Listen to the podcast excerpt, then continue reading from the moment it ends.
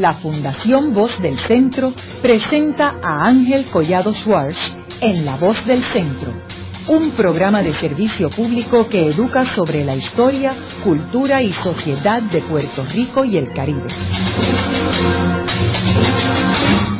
Saludos a todos. El programa de hoy está titulado La presentación del libro Soberanías Exitosas, seis modelos para el desarrollo económico de Puerto Rico. Esta presentación se llevó a cabo el 9 de diciembre del 2008 en el Bankers Club en Atorrey. En esta presentación se invitaron a tres distinguidos puertorriqueños a presentar este libro. El licenciado Noel Colón Martínez, quien fue presidente del Colegio de Abogados, al licenciado Emilio Piñero Ferrer, quien es vicepresidente ejecutivo a cargo de banca comercial del Banco Popular de Puerto Rico y presidente de la Junta de Directores de la Fundación Luis Muñoz Marín. Y por último, al empresario puertorriqueño Atilano Colero Vadillo.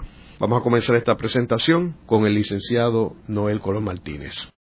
Soberanía exitosas representa una novedosa manera de acercarnos al asunto importante de la soberanía como un factor esencial en el desarrollo histórico, económico, social y cultural de las comunidades organizadas políticamente.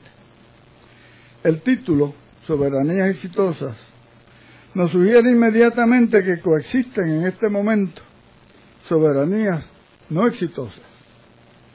Ciertamente las soberanías que hemos considerado tradicionalmente como muy exitosas, sobre todo algunas que forman parte del llamado primer mundo, hoy presentan serios cuestionamientos que nos permiten interrogarnos sobre su futura viabilidad. Muchos cuestionamientos se remiten no a la viabilidad como Estado soberano, sino a equivocadas decisiones políticas y económicas sobre las limitadas capacidades del capitalismo para enfrentar exitosamente los problemas reales que presenta la globalización. Después de todo, la soberanía permite realizar buenas y malas decisiones.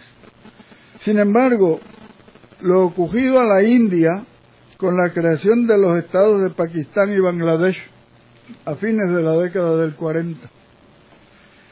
La Yugoslavia de la posguerra, desmembrada con la creación de varias nuevas naciones, Serbia, Croacia, Macedonia, Montenegro, Kosovo y Bosnia y Herzegovina, así como la experiencia de la disolución de la Unión de Repúblicas Socialistas Soviéticas, son ejemplos demasiado recientes como para permitirnos concluir que la profunda crisis política, económica y social que recién comienza no produzca nuevos cambios en el mapa político del mundo. Es necesario apuntar, antes de entrar en otras consideraciones, que el examen que se hace en el libro sobre las experiencias de Singapur, que logra su independencia en 1967, Eslovenia en 1990, Irlanda en 1949, Israel en 1948, Nueva Zelanda en 1947 y Estonia, que logra su primera independencia en 1918, que luego es invadida en 1940 y despojada de su soberanía, pero luego esta es restituida en 1991. Todos se refieren a la situación existente en el año 2007. Aunque la soberanía no se ha afectado, todos reconocemos que la crisis económica internacional ha impuesto en casi todos los países del mundo una reevaluación de sus prioridades en vista de los problemas crediticios que ha creado y ha sufrido la economía global arrastrados por los profundos problemas bancarios y financieros en Estados Unidos. No conozco ninguna nación intervenida que careciendo de poderes de soberanía política disfrute un saludable desarrollo económico y una envidiable calidad de vida, lo que nos trae inmediatamente a Puerto Rico. que ha vivido momentos de impresionantes avances y crecimiento económico durante algunos periodos de su reciente historia, pero que ha, crecido, que ha carecido de la posibilidad de establecer para sí mismo un curso de acción que le garantice estabilidad a su vida económica, social, cultural y política. El gobernador Roberto Sánchez Vilella se dirigió a la Asamblea Legislativa en 1967 para anunciar con optimismo que Puerto Rico continuaba en la década del, del 60 con notables niveles de crecimiento y avance. Pocos años después se inició un periodo de, de declinación que nos ha llevado a tasas negativas. Tomo el dato que nos ofreciera el gobernador Sánchez Vilella, porque es precisamente en el año 1967 cuando Singapur opta por su independencia y coetáneamente empieza a examinar la experiencia puertorriqueña buscando un modelo que le permitiera fundar una economía propia y garantizar mediante un acelerado desarrollo económico la viabilidad y seguridad de su nuevo régimen político. Singapur heredó del colonialismo una complicadísima situación social agravada por serios problemas étnicos y grave corrupción pública. La solidaridad demostrada por Inglaterra, su antigua metrópolis, posibilitó que así como había logrado su independencia en paz, pudiera dar sus primeros pasos sin la amenaza que representaban para su soberanía tanto Malasia al norte como Indonesia al sur. Una firme determinación del gobierno de la pequeña nación es 14 veces más pequeña que Puerto Rico, de construir un Estado político viable y seguro, les permitió crear una sociedad disciplinada, pragmática y orientada hacia el futuro, que reconociendo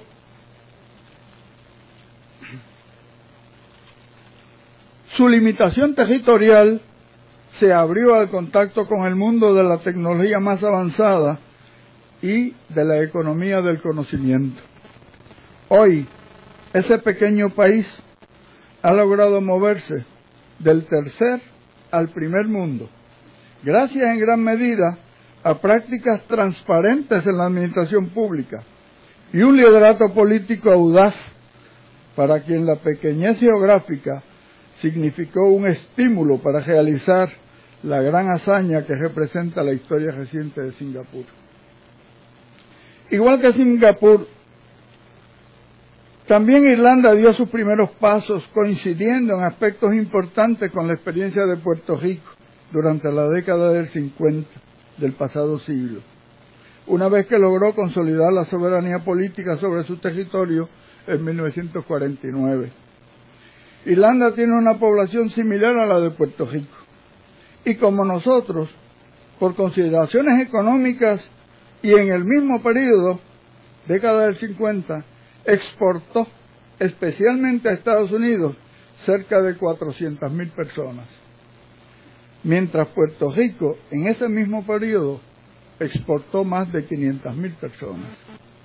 En ambos casos, porque no se podían generar empleos que pudieran tener esa población, que pudieran retener esa población, aunque en el caso de Puerto Rico intervinieron otros factores. Hoy, Irlanda es uno de los países más ricos de la Unión Europea, con índices de ingreso per cápita superiores a su anterior metrópolis, la Gran Bretaña. ¿Y cuál es el problema de Puerto Rico? Sería imposible intentar en la brevedad de unos párrafos ofrecer una explicación racional sobre la complejidad de nuestro caso colonial. Existe, sin embargo, evidencia histórica que nos permite concluir que los vaivenes de una relación política y económica con un país que carece de mecanismos mínimos de negociación con sus territorios nos han empantanado en lo que se ha convertido en un, en un callejón sin salida negociada. Singapur y Nueva Zelanda eran miembros de la antigua Mancomunidad de Naciones, Irlanda también lo fue, pero su soberanía política se logró por una combinación de métodos que incluyeron una larga lucha armada conducida por el padre de la nación irlandesa, Eamón de Varela, y el desarrollo paulatino de una disolución acordada del Imperio Británico. La Unión Europea permitió reunir nuevamente a la metrópolis y la ex colonia con respeto absoluto por la soberanía de ambas. Tener libertad para concertar tratados comerciales es característica esencial de un pueblo con soberanía. Ninguna de las naciones a que se refiere este libro hubiera podido lograr niveles aceptables de desarrollo económico si no se hubiese roto el vínculo que los privaba de su libertad de comercio interior y exterior. El que el Congreso no se haya impuesto limitaciones en su poder de legislar unilateralmente sobre Puerto Rico es una violación flagrante al principio del consentimiento de los gobernados y al concepto democrático que es sustento de su organización política. En 1940 se inició una transformación con un partido político que anunció un compromiso con la justicia social y con el desarrollo económico, haciendo algún énfasis en la necesidad de que el gobierno interviniera en el desarrollo económico, pero sin reclamos verdaderos de soberanía política. Sin esos reclamos, entonces todo se valía para lograr un mejor trato de parte de la metrópolis. Sería innecesario explicar ahora lo que representó para nuestro país la operación Manos a la Obra en su dimensión de creación de empleos, de mejores salarios, de obras de infraestructura, de incrementos en la exportación, de incentivos contributivos, de aumentos sustanciales en la inversión extranjera, de establecimiento de una significativa empresa industrial y manufacturera, se trató de una transformación en la que la industria sobrepasó a la agricultura desde 1955, tanto en la generación de ingresos como en la generación de empleos. Lo anterior, junto a una emigración masiva de más de medio millón de personas, alteró la fisonomía del puertorriqueño y creó expectativas que no pudieron ser satisfechas cuando Estados Unidos decidió reducir los aranceles impuestos a la importación de productos textiles extranjeros y le propinó un golpe severo a la economía de nuestro país y Puerto Rico empezó a perder su atractivo como lugar de inversión. No podemos alargar este recuento de fracasos que impedían una posible planificación económica y social. Después de la manufactura planificamos atraer la industria petroquímica, aprovechando el diferencial de precios entre el petróleo de Estados Unidos y el petróleo extranjero. Ese plan dependería de unos eslabonamientos que nunca fueron posibles y a pesar de una inversión significativa, solo se crearon 6.000 empleos. Finalmente, el aumento significativo en el precio del petróleo extranjero, luego del embargo petrolero de los años 70, eliminó los atractivos que hacían posible la industria. El emplazamiento petroquímico fracasó la inversión extranjera disminuyó, el desempleo aumentó y entonces nos llegaron dos ayudas federales, los cupones de alimentos y el desarrollo de los subsidios que representaban la extensión de la sección 936 a grandes corporaciones exportadoras de capital. Los beneficios de la sección 936 también desaparecieron eventualmente por decisión unilateral del Congreso de Estados Unidos. Muchas empresas se reubicaron fuera de Puerto Rico y muchas decenas de miles de trabajadores quedaron sin empleos generalmente muy bien remunerados. Desde entonces, nuestro país anda tanteando nuevas maneras de atacar un alto desempleo, una economía subterránea poderosa, un clima social muy problemático, unos índices de delincuencia muy elevados y sobre todo un palpable desconcierto y pesimismo sobre el futuro.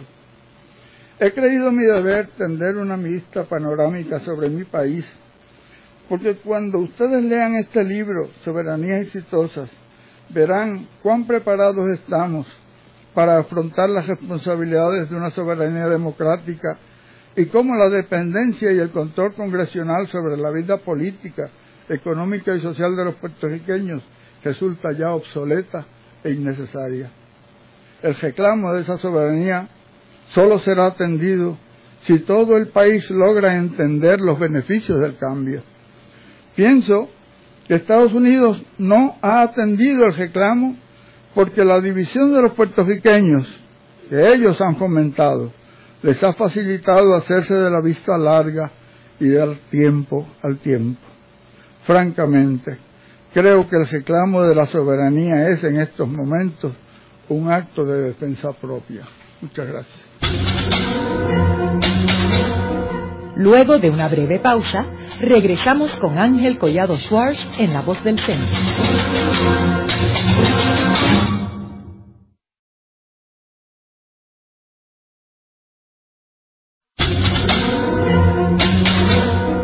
Regresamos con Ángel Collado Schwartz en La Voz del Centro. Continuamos con el programa de hoy titulado La presentación del libro Soberanías Exitosas. Seis modelos para el desarrollo económico de Puerto Rico. Esta presentación se llevó a cabo el 9 de diciembre del 2008 en el Bankers Club de Atorrey. En este segmento escucharemos al segundo presentador, al licenciado Emilio Piñero Ferrer, quien es vicepresidente ejecutivo del Banco Popular y presidente de la Junta de Directores de la Fundación Luis Muñoz Marín. Muy buenas noches, eh, bienvenidos aquí al, Bankers Club, distinguidas damas y, y caballeros, muchos amigos, personas de distintas ideologías en Puerto Rico, pero con mucho más cosas que nos unen de las que nos desunen. Muchas gracias al buen amigo Ángel Collado Schwartz, por la oportunidad que me brinda de presentar esta, su nueva publicación, y muy particularmente de comentar sobre la misma en un lugar donde comparto casi todos los días en almuerzos de negocios, pero donde desgraciadamente no se habla de temas como el que discutiremos hoy. La idea de presentar este libro aquí en el Bankers Club es genial y producto de personas de una mente fértil, creativa y atrevida. Pero este mundo es de los que se atreven. Por la idea del libro y por el lugar de presentación, te felicito, Ángel. Es un honor el poder compartir hoy aquí como presentador con dos muy distinguidos puertorriqueños, muy conocidos por su liderato, por su visión, por su integridad intelectual y por la claridad de sus pensamientos el licenciado Noel Colón Martínez y el señor Atilano Cordero Vadillo. Son pocas las veces que un financiero tiene la oportunidad de compartir con un ilustre letrado y con el maestro y modelo de los empresarios puertorriqueños en un foro como este. Me fascina también que hablemos del tema de soberanía aquí en el Bankers Club. De soberanía y de economía en el sitio principal de negocios en Puerto Rico donde se hacen grandes negocios. Yo siempre he sido creyente de que la palabra negocios, negocio, en verdad significa negación del ocio, del ocio que muchas veces produce la dependencia. Mi presentación, estará centrada en cómo la dependencia económica y, y hasta psicológica que existe en mi país es el mayor obstáculo al desarrollo económico. ¿Cómo tenemos que dejar atrás ese mal para alcanzar el progreso económico presentado en este libro en esos seis países? Ángel Collado Schwartz podrá ser para los historiadores o quizás para alguno de ellos un publicista. Puede ser que para algunos publicistas Ángel en esta etapa otoñal de su vida se haya convertido en un historiador para todos los que no vivimos de crear imágenes o de recrear el pasado, Ángel ha sido forjador de un centro de donde han emanado muchas voces e ideas muy ilustradas, críticas y enfocadas. Se ha posicionado primero como el buen estratega que es y luego convertido en el foro radial y escrito de una visión social, económica, cultural y política de Puerto Rico, que combina aspectos importantísimos de nuestra historia. Muchos de estos aspectos eran desconocidos y ciertamente no hilvanados entre sí. Y muchas veces Ángel lo ha hecho creando una perspectiva de lo posible que puede irse convirtiendo en lo probable. En ese sentido, Ángel se va convirtiendo en un arquitecto social del Puerto Rico del futuro, presentando distintas alternativas para nuestro país. Eso es para mí la voz del centro. Son sus amenas pero profundas tertulia entrevistas las que dan forma a una obra como esta que presentamos hoy. Aquí nos presenta seis distintos planes nacionales. Es una gran contribución a nuestro país y exhorto a todos nuestros conciudadanos a ser partícipes de la misma y de esta obra. Esta obra presenta un análisis, un análisis realizado junto a distinguidos economistas puertorriqueños, los doctores Francisco Catalá y Juan Lara, detallando mucha información política, económica y social de nuestra nación y de seis otras naciones, todas con ciertos parecidos a la nuestra, pero con contrastes significativos entre ellas y la nuestra. A clara luz, las dos diferencias obvias son los niveles de soberanía y de desarrollo económico donde estos seis países han estado yendo en una dirección y nosotros lamentablemente vamos en otra. Ciertamente hay unas importantísimas diferencias culturales, religiosas, jurídicas, sociales y educativas que hacen el análisis mucho más complejo. Las entrevistas que dan lugar al libro nos brindan una gran oportunidad para que nuestros conciudadanos rompan dos cascarones, el del miedo y el del insularismo. Nos proveen una base para que conozcamos la trayectoria de seis países y la comparemos con la nuestra. Es una publicación provocadora, estimulante, profunda y analítica, presentada en un momento que algunos llamamos, que algunos llamaban época de cambios y otros llamamos cambio de época, un momento muy oportuno. Con un lenguaje sencillo y coherente se sientan las bases para que nuestro pueblo entienda que el mundo excede las 100 por 35 millas y que lo que tenemos actualmente puede servir de, puede servir de plataforma para explorar lo que podría ser. Soberanías exitosas. Seis modelos para el desarrollo económico de Puerto Rico. Nos ilustra como, nos ilustra como Estonia y Eslovenia, Irlanda, Israel, Nueva Zelanda y Singapur. Todos países con similitudes con Puerto Rico han alcanzado, usando distintos esquemas, niveles superiores de crecimiento económico, pero más que crecimiento de desarrollo, mientras nosotros hemos ido perdiendo terreno. Todos los han hecho insertándose en la economía global. En ninguno de los países existía el nivel tan brutal de dependencia que existe en Puerto Rico.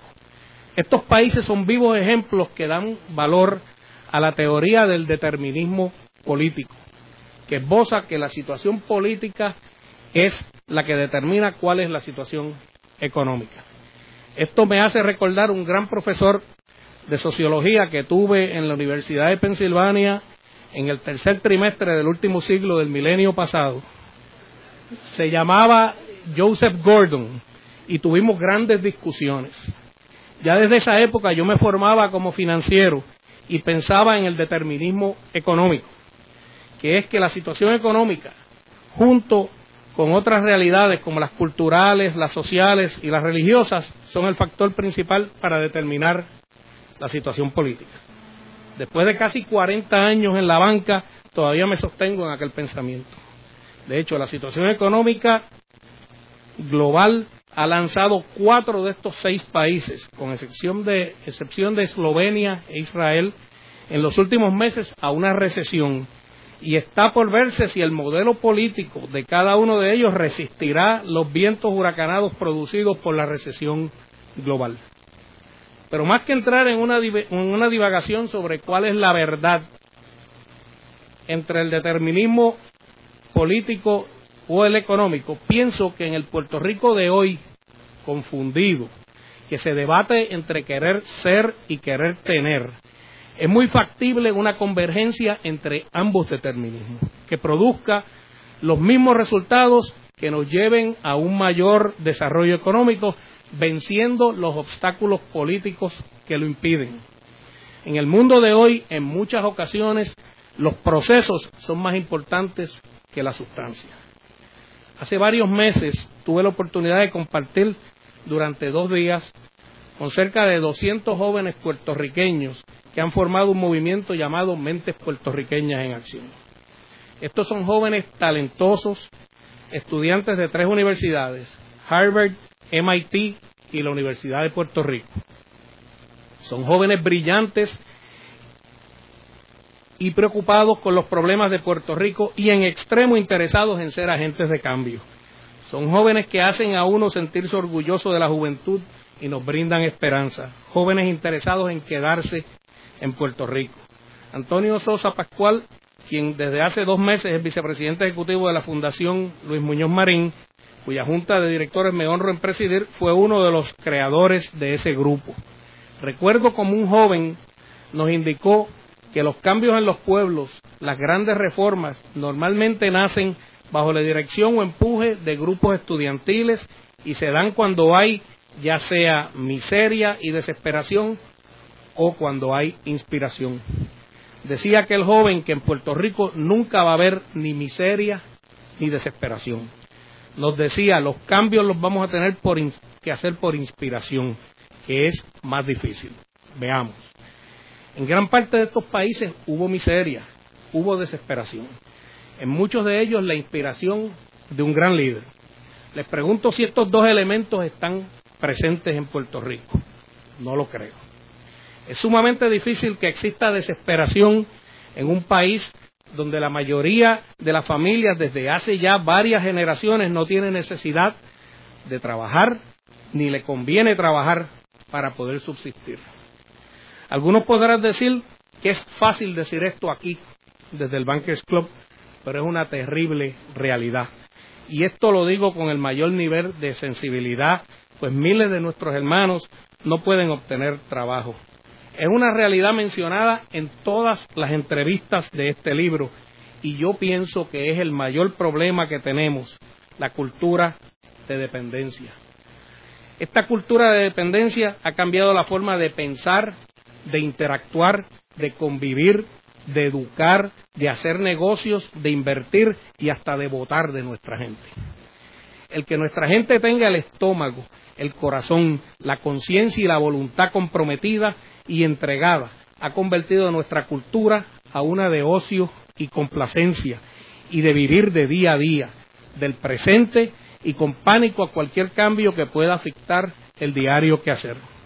Esta cultura ha creado un ambiente donde el ganar dinero y acumular riqueza honestamente se percibe como malvado. Se le da avisos de corrupción, se le cataloga muchas veces al que triunfa honestamente como ser parte de unos llamados grandes intereses. Se ve como que el que tiene es porque se aprovecha de los demás y eso es, en mi mente, el mayor impedimento que tenemos de nuestro desarrollo económico y por ende de nuestro desarrollo político. La cultura de dependencia ha cambiado los, valores y la ética de toda la sociedad, de toda la sociedad, no solo de las clases más necesitadas. Ha cambiado la mentalidad de aún los que más tienen. El que se enfoca en el presente, en vivir de día a día, no quiere ni puede pensar en el futuro. Y si así lo hace, lo hace con miedo. Aquí en el Bankers Club a veces me encuentro con amigos de muchos recursos que vendieron sus negocios, quizás a alguien de afuera, e invirtieron sus fondos en inversiones pasivas y desde estas ventanas miran hacia afuera y comentan que muchos vagos hay allá abajo. Tanta dependencia tiene el pobre que necesita le den su comida diaria como el empresario que no invierte a menos de que el gobierno le cubra su riesgo empresarial. La cultura de dependencia del gobierno es un mal que nos arropa a todos. Esto hay que analizar, analizarlo profunda y sosegadamente junto a otros factores que afectan el ánimo y la forma de ser de nuestra gente, como las creencias religiosas, los valores, nuestro sistema de educación, nuestra falta de empresarismo, la apatía a servir y nuestro temor al riesgo. Pero ¿qué podemos hacer? ¿Cómo explicarle a nuestra gente que mayor soberanía no necesariamente nos lleva ni es sinónimo de la independencia que la inmensa mayoría de nuestra gente en Puerto Rico no quiere. Hay que demostrarle al pueblo que el fin de la soberanía no es buscar la independencia. es alejarnos de la dependencia, es crear oportunidades de empleo, de desarrollo económico, de bienestar para el ciudadano y sus hijos, es crear dignidad personal al salir de la pobreza de espíritu que es la dependencia. Es comenzar el proceso de sanar de esa enfermedad. Pienso yo que si le explicamos a nuestro pueblo estos asuntos desde el punto de vista de desarrollo económico y de beneficio individual, nos empezamos a mover. Ahí está para mí el gran valor de este libro y de que se discuta ampliamente. Hay también otro componente importante.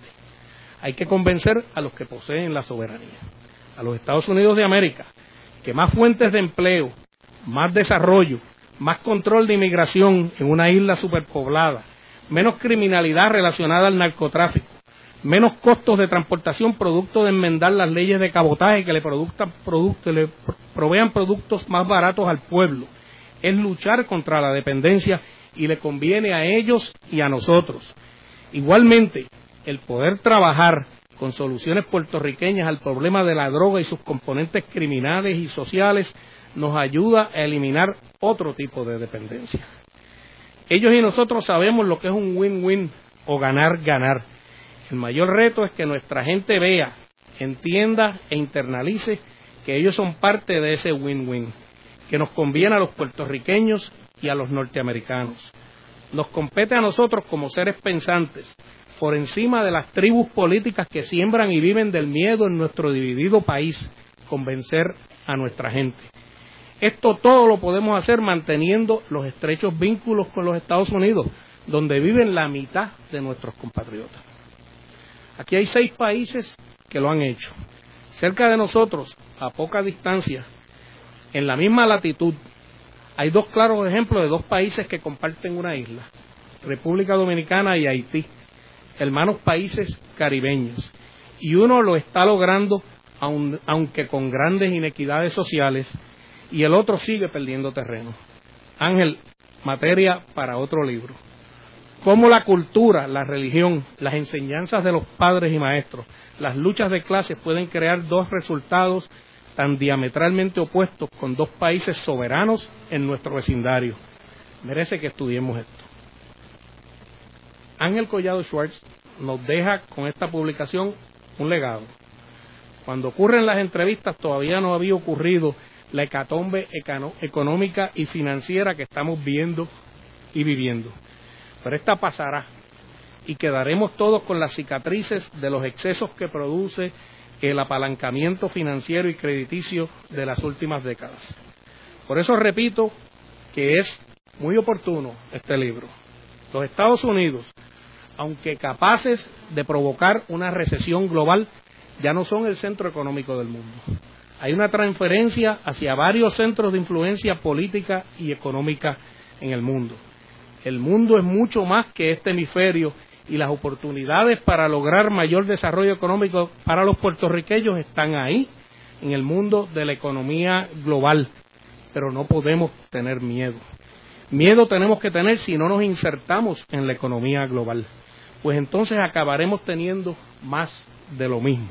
Si Barack Obama, parte de una generación de gente marginada en el mundo de la dependencia, hubiera tenido miedo, no existiría hoy un presidente electo de los Estados Unidos que es una fuente de esperanza para toda la humanidad. Estas circunstancias hacen de este libro aún más relevante hoy en día. Seamos custodios de este legado de Ángel Collado. Los exhorto a todos ustedes y a todo el pueblo de Puerto Rico que nos escucha a través de las ondas radiales a leer este libro, a releerlo, a pensarlo, a analizarlo y a discutirlo. Puede ser una chispa que produzca ideas que nos comiencen a mover en la dirección correcta, a un ritmo constante, pero a un ritmo. Los patrones que nos tienen donde estamos no son el producto de años, son el producto de siglos y de décadas. Esperemos que los resultados tomen años, tomen años y a lo sumo décadas. La vida de los pueblos es un maratón y no una carrera de 100 metros. Demos los primeros pasos. Este libro nos puede ayudar a marcar ese camino un camino de más ser y de más tener. Muchas gracias. Luego de la pausa, continuamos con Ángel Collado Schwartz en La Voz del Centro.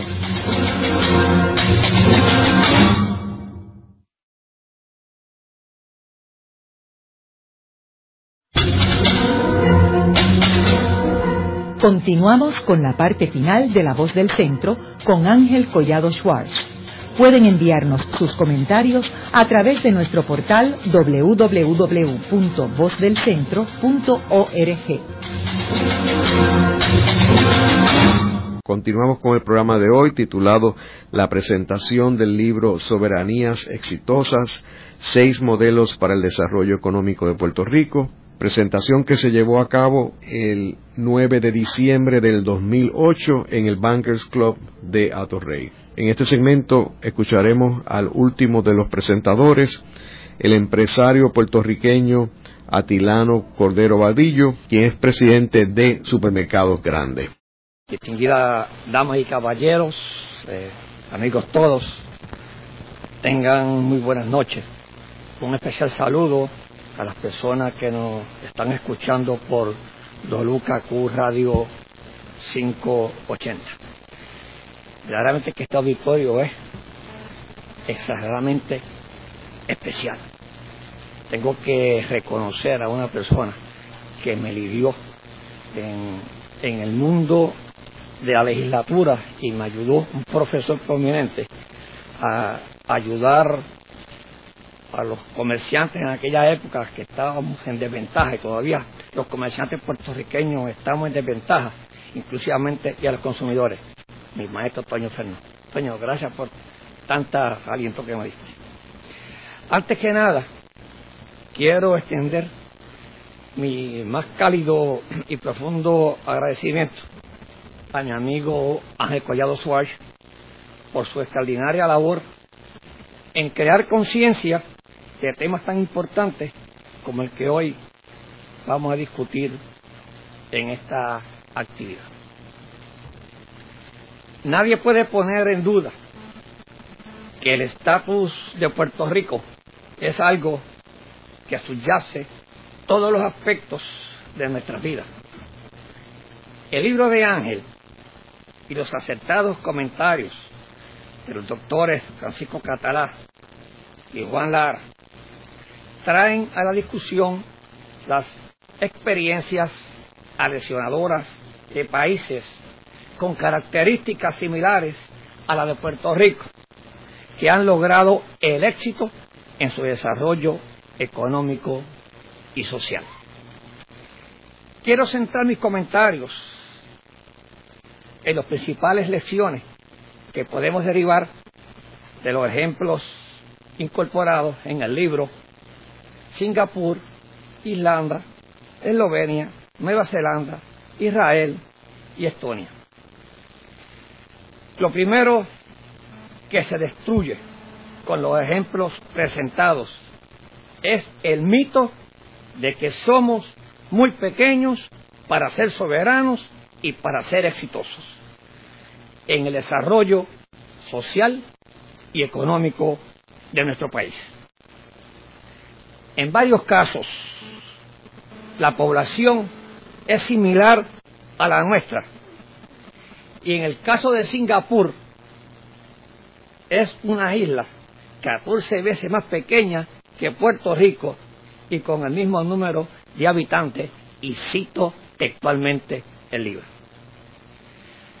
Hay diferencias entre ellos, como puede suceder, como es lo de esperar de trayectorias tan distintas como podrían ser la de Israel y Nueva Zelanda. Hay elementos comunes de los cuales podemos derivar lecciones importantes. Es a esos aspectos que todos comparten hacia los que quiero dirigir mis comentarios. Para mí, tengo diez de los aspectos clave y las lecciones que podemos derivar de la lectura del libro Soberanía Exitosas. La importancia de contar con una visión de futuro. Eso es bien importante. Una característica de, las, de los seis casos contenidos en el libro es el hecho de que había una visión clara y ampliamente compartida de la ruta a seguir, de los objetivos y de las estrategias que deberían implantarse para lograr esa visión. En el caso de Singapur, es notable que en el 1967 ya se había puesto la meta de ser una de las economías líderes en cuanto a informática al crear la Junta Nacional de Computación, National Computer Board, con esa encomienda. En el caso de Irlanda, el Social Partnership, un pacto social que incorpora a los sectores clave, ha sido fundamental en su éxito, pues ha sido el mecanismo para formular esa visión de país y asegurar su adopción por los diversos grupos de interés. Otra de mis anotaciones es en cuanto a la cultura de planificación. Y la cultura de planificación es, es esencial. Es un requisito indispensable del éxito de estos países. Ha sido que en todos se ha desarrollado una cultura de planificación contraria a la improvisación que ha sido tan negativa en Puerto Rico. Como se menciona en las conversaciones que recoge el libro, en cada caso hay un proceso cuidadoso y calculado que rige la acción. Fue muy poco lo que se improvisó. Un buen ejemplo es la estrategia de Singapur, de invertir en los países de su región a la vez que atraía inversiones del exterior, o su estrategia de enviar estudiantes al exterior y luego de manera planificada, repatriarlos nuevamente. El regreso de científicos e ingenieros ha sido un factor clave en el desarrollo de la capacidad científica y tecnológica del país.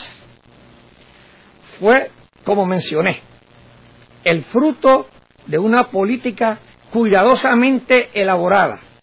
Cada uno de los seis casos cuenta con un plan país algo que necesitamos urgentemente en Puerto Rico porque no lo tenemos.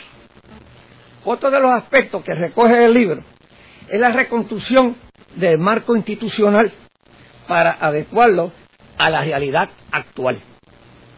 Es bastante evidente que nuestro marco institucional es completamente obsoleto, que como se menciona en más de un lugar en el libro, se congeló en los años 50 y 60, como alguien ha mencionado, el mundo cambió y nosotros seguimos operando en el siglo XIX con un marco institucional desarrollado para enfrentar los retos de la mitad del siglo XX. De ahí que resulta interesante que en, experiencias como la de Nueva Zelanda la reinvención de su marco institucional haya sido un factor clave en su éxito reciente. Los países discutidos estuvieron dispuestos a correr el riesgo que conllevan los cambios profundos en su marco institucional. En nuestro caso, lo que hemos visto es una tendencia a consolidar ese marco institucional que está obsoleto. Otro de los puntos que nosotros no tenemos, una visión global, y una visión global es fundamental. Lo otro que considero importante en las experiencias descritas es el hecho de que los seis países desarrollaron una visión global desde muy temprano en sus esfuerzos de desarrollo. Esto es notable en Singapur, pero no menos en Irlanda, y los otros casos descritos en el libro. Esa visión ha estado notablemente ausente en nosotros. Es una visión que Puerto Rico necesita. Un observador de nuestra realidad en una ocasión dijo que éramos una isla rodeada de espejos. La realidad es que vivimos de espaldas al mundo. Y le voy a poner un ejemplo reciente. El ejemplo en toda la campaña electoral reciente, que sostuvimos. La crisis financiera y la crisis global que tenemos no fue mencionada por ninguno de los candidatos a la gobernación. Qué lamentable y qué políticos tenemos. Fue el gran ausente en el debate. Ese, como si Puerto Rico estuviera aislado de las corrientes globales, como si Puerto Rico no existiera en todas estas crisis. Y eso, para nosotros, es un desastre, es pésimo. Otro de los puntos que expone el libro son las prioridades en educación, salud y bienestar social. Hay distintas modalidades de hacer realidad estas prioridades, pero lo cierto es que en cada uno de los países las tres áreas han recibido la más alta prioridad. En el caso de Irlanda, por ejemplo, los fondos recibidos de la Unión Europea se utilizaron para usos productivos, incluyendo la contribución de infraestructura y la educación. Es pertinente mencionar que ese país se benefició de transferencias del exterior al igual que nosotros. Pero se utilizaron de manera mucho más, contundente al desarrollo. Debemos agregar que en Puerto Rico tanto la salud como la educación han sido víctimas de la intervención política que ha creado sistemas inoperantes a un costo exorbitante para la sociedad y no solo en términos de dinero, sino también en el daño que se le ha hecho a nuestra población y a nuestro futuro. Otro de los aspectos que toca el libro es la capacidad de innovación como factor esencial para el desarrollo. Esta generación se ha olvidado de que Puerto Rico fue un lugar que ocurrieron importantes innovaciones, no solo en lo económico, sino también en lo social. Les recuerdo que programas como ayuda mutua y esfuerzo propio, que mi padre cortador de caña eh, participó, y los centros de servicios múltiples, hoy los centros de, diagnóstico y tratamiento. Esos son modelos que nacieron en Puerto Rico y que al día de hoy se utilizan en todo el mundo. La regionalización de servicios de salud que ha sido adoptada ampliamente como modelo se desarrolló en Puerto Rico por el doctor Albona y el doctor Fernoso. En agricultura, la estación experimental hizo importantes aportaciones en varios subsectores de la agricultura. Si algo hace claro el libro de Ángel es que los países incluidos han sido grandes innovadores en diversas áreas. Para Puerto Rico es imprescindible recuperar esa capacidad de innovación que la hemos perdido. No es cuestión de adoptar la retórica de la innovación sino de desarrollar un modelo efectivo que propicie la innovación en todos los ámbitos. Otro de los temas que toca el libro muy interesante es el programático debe regir en las políticas de desarrollo. Yo creo que el pragmatismo es muy importante en estas políticas. Llama la atención el hecho de que los modelos exitosos de desarrollo han sido muy este, pragmáticos, no han sido esclavos de visiones dogmáticas ni de teorías específicas. No hay ni atadura con un esquema neoliberal en el que el mercado todo lo resuelve, ni con esquemas dirigistas que el Estado sustituye por completo al mercado. Y esto lo hace claro el libro.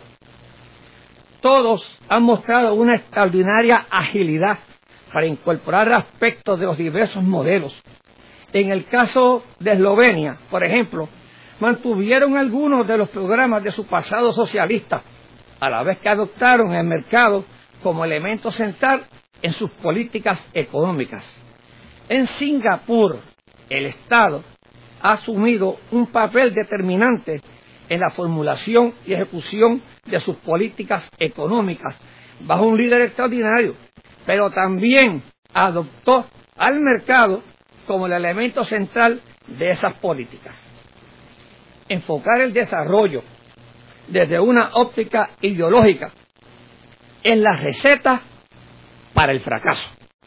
Si vamos a enfocar nuestro desarrollo económico y social puramente ideológica, creo que vamos hacia fracaso y eso lo, lo pone el libro. Otra de, las, eh, de los puntos importantes en el libro es generar capital interno, es bien fundamental.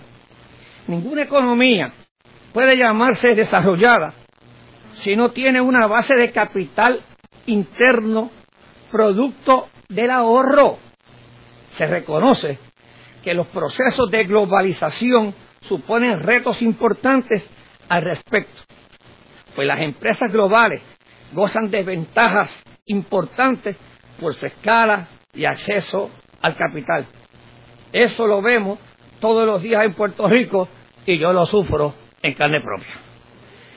Cada una de las experiencias examinadas en el libro han contado con medidas dirigidas a fomentar la formación de capital interno, lo que no hacemos en Puerto Rico, incluyendo medidas como Singapur para la protección de algunos sectores y en Eslovenia en relación a la inversión del exterior. Fomentar el ahorro interno, algo que en Puerto Rico no hacemos, es necesario, inclusive, inclusive en el discurso político fomentar el consumo se ha visto como la ruta a un mayor crecimiento en nuestra economía. Un grave error pues agudiza la dependencia que nos ha caracterizado. No es exagerado decir que no contamos con una política pública para el fomento del capital local, como existe para la atracción del capital foráneo.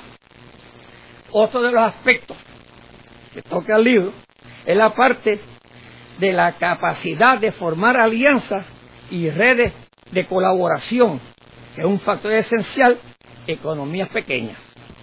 La capacidad de insertarse en redes de producción globales y de fomentar alianzas internas y externas es una necesidad en nuestras economías muy importante en las economías pequeñas, particularmente en el contexto de la realidad global actual.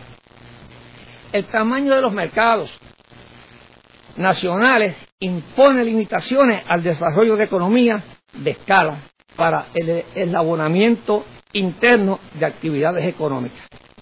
Insertarse en redes provee una manera de lograr las economías de escala y los enlabonamientos entre los sectores, que no solo proveen mayor valor agregado a la economía, sino que también proveen mayor estabilidad.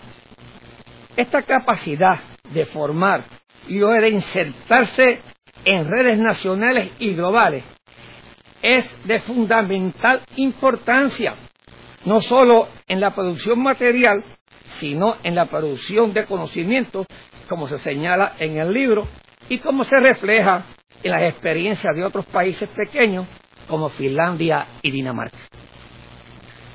Uno de los más importantes que debe tocarse, el gobierno. El gobierno debe verse como infraestructura de desarrollo.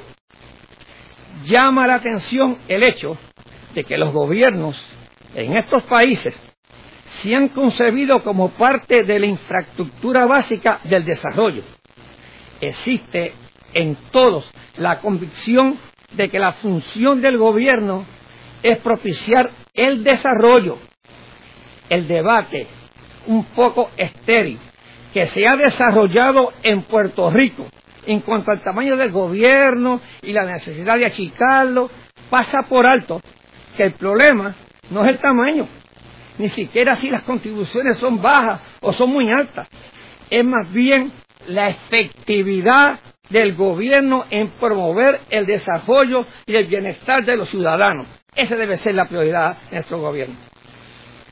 Por eso, recomiendo que comencemos a ver el gobierno como la más importante infraestructura del desarrollo. Esto requeriría un cambio en la cultura de nuestros políticos y de nuestros funcionarios. Además, en sectores en que existe un potencial de desarrollo importante, como los servicios financieros, los de salud, en telecomunicaciones y otros más, para no dar una larga, larga lista. Hay que cambiar la visión de reglamentación a una de promoción, como han hecho muy exitosamente Singapur e Irlanda.